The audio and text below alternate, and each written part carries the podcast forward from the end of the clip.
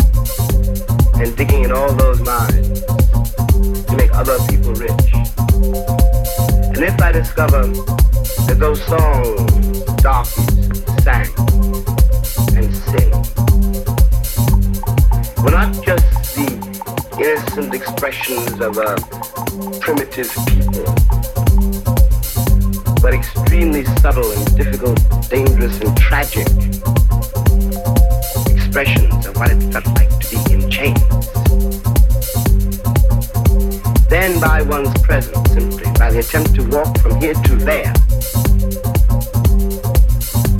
you've begun to frighten black, black, white black, girls. black, black eloquence.